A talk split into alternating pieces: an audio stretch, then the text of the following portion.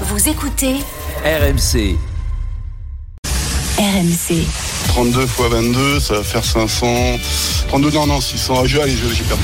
C'est la stat qui permet d'estimer la probabilité qu'un tir cadré finisse en but selon où il arrive euh, dans le but. Fabinho qui est, qui est moins la lance de lancement, la, la, lampe- la lance de. La, la rampe de lancement. La J'adore. rampe de lancement. Pardon,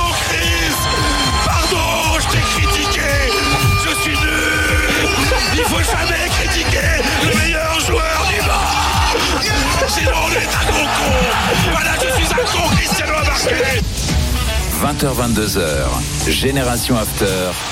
Nicolas Jamin. Magnifique, Fred Hermel, Johan Crochet, Julien Laurence, Paulo Breitner. C'était quand ça Real Bayern. Il fait quoi ce soir-là? Euh, il met le but de la qualif. Un qualif, voilà.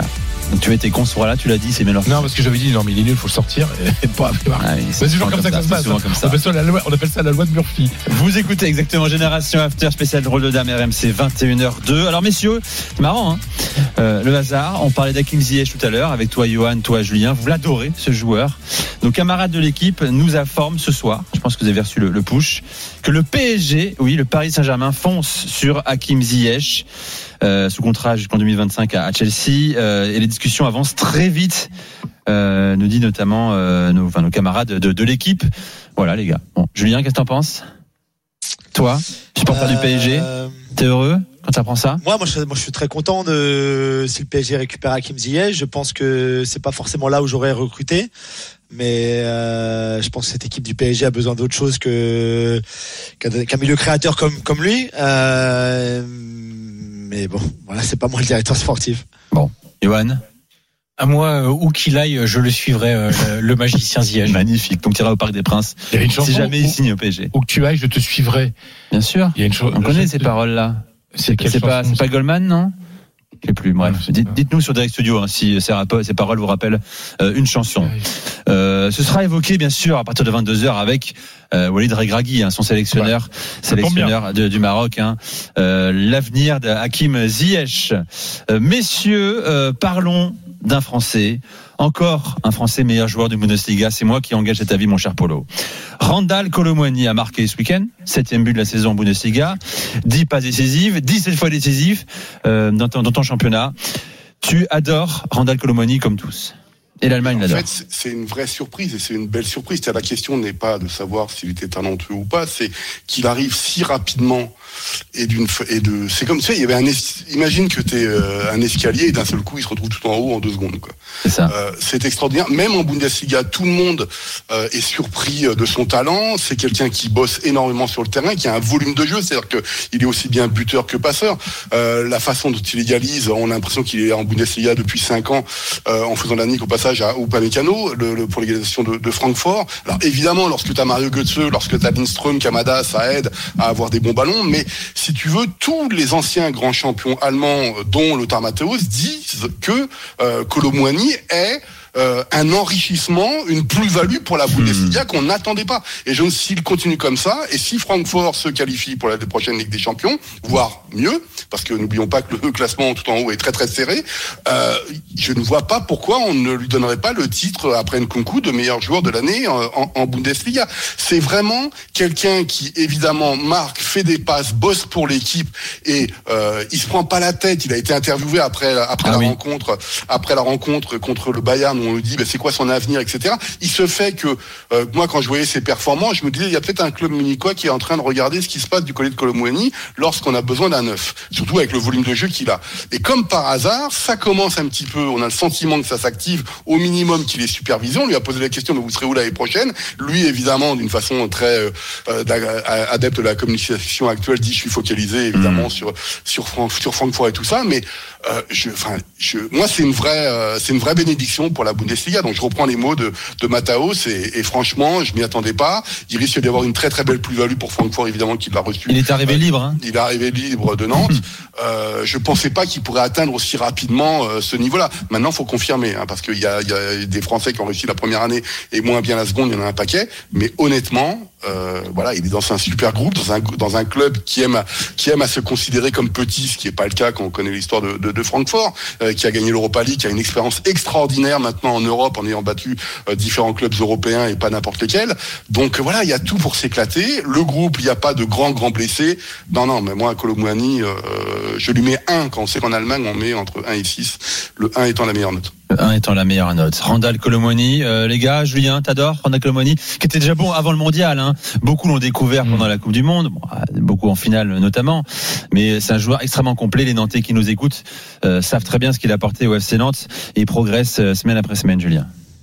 Ouais, tout à fait. En plus, c'est un Parisien, donc euh, forcément, j'aime, euh, j'aime beaucoup à la base. Mais, euh, mais c'est quelqu'un aussi. Et ça montre aux jeunes qui nous écoutent, qui peut-être ont pas fait de centre de formation ou qui rêveraient Oui. de faire un centre de formation ou qui ont été, ont été en centre de formation, mais ont été ensuite libérés par par ces clubs-là, que tu peux, tu peux y arriver d'une autre manière aussi. C'est pas forcément cette manière, la manière de de Kylian Mbappé ou de Thierry Henry ou de ce de ce genre de joueur-là. Tu peux aussi passer par un, un chemin un petit peu différent. On a parlé du chemin de Mitoma tout à l'heure.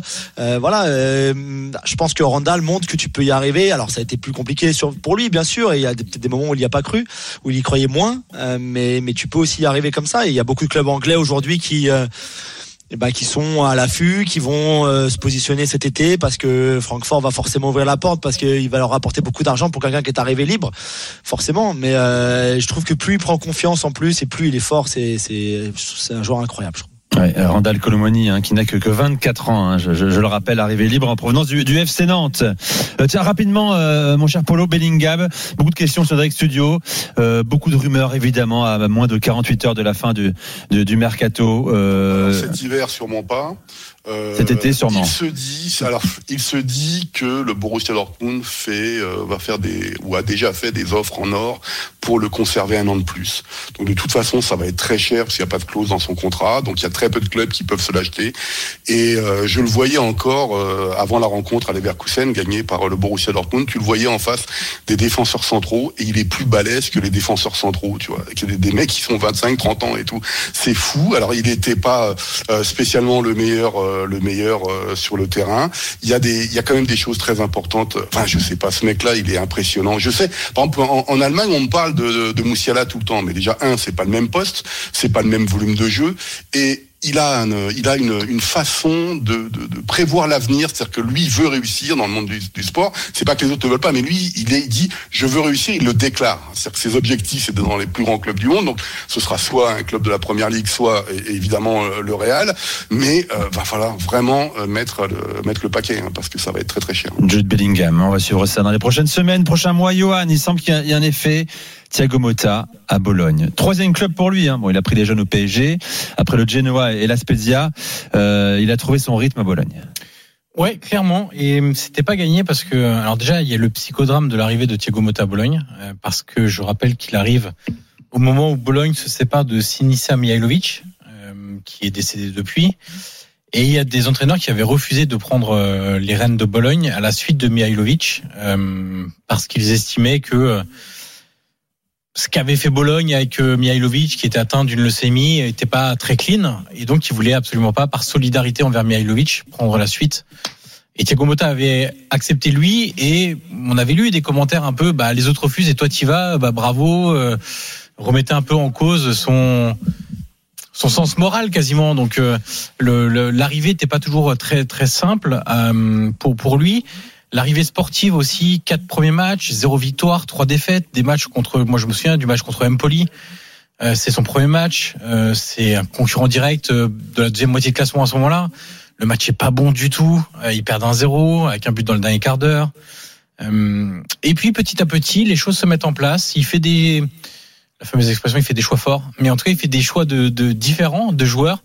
Euh, Julien euh, Ferguson au milieu de terrain est, est vraiment très intéressant. Euh, ça fait partie des, des, des, des joueurs qui ont été recrutés. Bologne recrute globalement assez bien depuis le départ, enfin depuis un moment.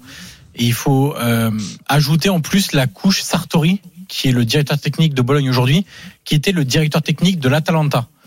Euh, et donc on connaît le succès de l'Atalanta. Lui, c'est vraiment un profil. euh, C'est un directeur technique, profil recruteur. Il se balade dans toute l'Europe, il va avoir 50 000 matchs par an.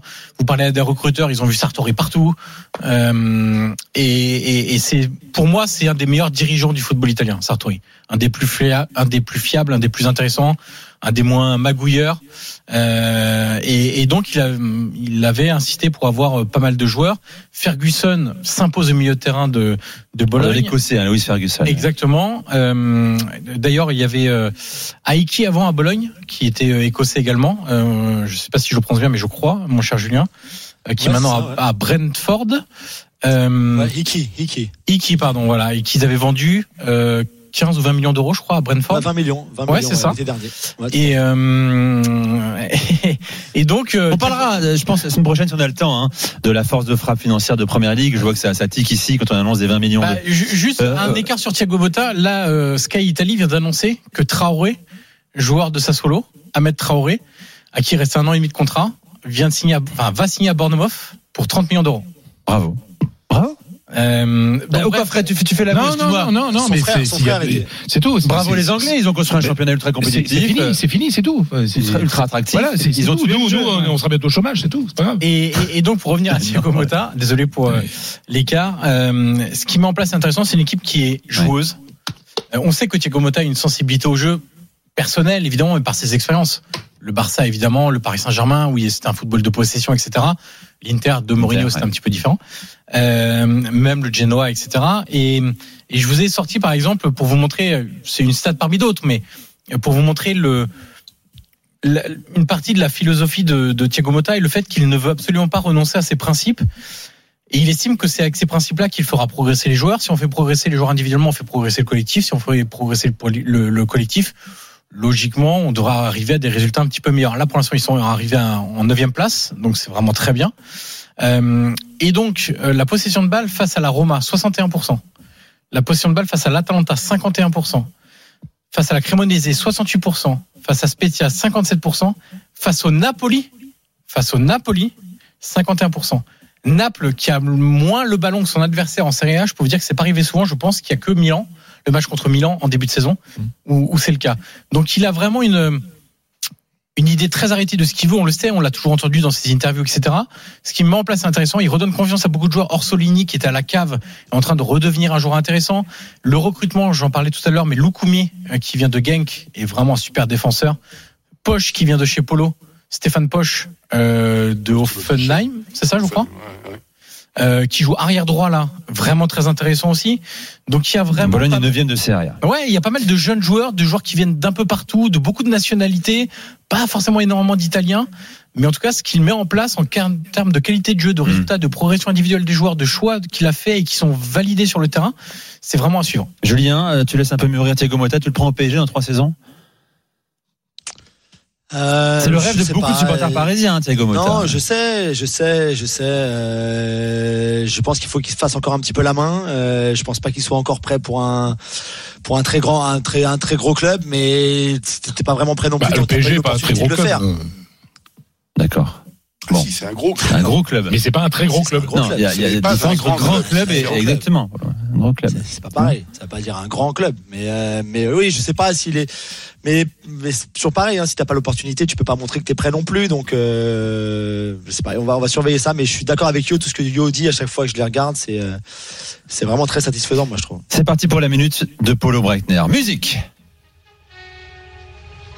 Oula, là c'est un péplum là. Qu'ils m'ont Voilà.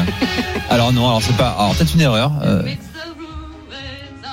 Bah si, c'est Marlène Dietrich. C'est Marlène. Mais oui, c'est toi qui l'as. qu'ils j'avais demandé de commencer à la 44e Oui, c'est vrai. seconde. Ça va venir. parce que c'est en allemand. Elle chante évidemment dans la scandaleuse de Berlin, évidemment de Billy Wilder. Euh, pourquoi j'ai pris euh, Marlène Dietrich Évidemment parce que euh, ce titre de cette chanson, c'est les ruines de Berlin. Et donc c'est évidemment pour évoquer le Hertha Berlin. Le Hertha Berlin qui, après la rencontre, le Hauptstadt Derby, donc le derby de la capitale entre le Hertha et l'Union, a décidé de se séparer euh, de son directeur sportif euh, et grand responsable du sport, Freddy Bobic, euh, très grand manager d'Allemagne. Et on a beaucoup d'informations pourquoi on s'est séparé de lui. Euh, ce n'est pas lié au résultat, parce que la décision avait été prise bien avant. On a appris par la suite que, euh, en fait, il allait avoir automatiquement son contrat prolongé à la mi-février euh, pour un contrat jusqu'en 2026. Et ce qui est très intéressant, c'est la conférence de presse du président euh, euh, Bernstein. Bernstein, rappelez-vous, c'est le président qui était un ancien ultra, qui a été élu à la surprise générale président du Hertha Berlin, et donc qui fait un petit peu le ménage aussi, et qui a fait comprendre que euh, Freddy Bobic, de par son statut, était là pour l'ancien projet, qui est le fameux Big City Club, qui est complètement un flop complet, etc. Et qu'aujourd'hui, on est dans une restructuration financière très très importante au Hertha Berlin, et donc Freddy Bobic, qui au passage avait flirté un petit peu avec le poste de directeur sportif de la fédération allemande, finalement donné à Rudi Völler, ça n'a pas beaucoup plu en interne au Hertha Berlin, et donc on s'est séparé du euh, de Freddy Bobic, encore une fois très grand manager allemand, mais qui a qui était trop gros maintenant pour un pour un club comme le Hertha Berlin qui se bat pour euh, ne pas descendre en, en seconde division, qui sont 17e. Je pense que l'histoire du Hertha Berlin entre 2019 et 2023 devrait être étudiée dans toutes les écoles de management sportif pour les voir les erreurs à ne pas commettre. Le Hertha Berlin. hein. Et Marlène Dietrich évidemment. Voilà. Et Marine Dietrich. C'était la minute de Polo. Tout à l'heure, il nous restera la, la minute de Johan. Euh, vous écoutez Génération After. Drôle de dame. Dans un instant, tiens, on va parler mercato. euh, demain à minuit, partout en France, en Espagne, Italie, Allemagne, Angleterre. Fin du mercato d'hiver. Les données de ces dossiers chauds. On va parler notamment d'un champion du monde argentin euh, qui pourrait euh, filer en Angleterre. Restez avec nous sur RMC 21h17. À tout de suite.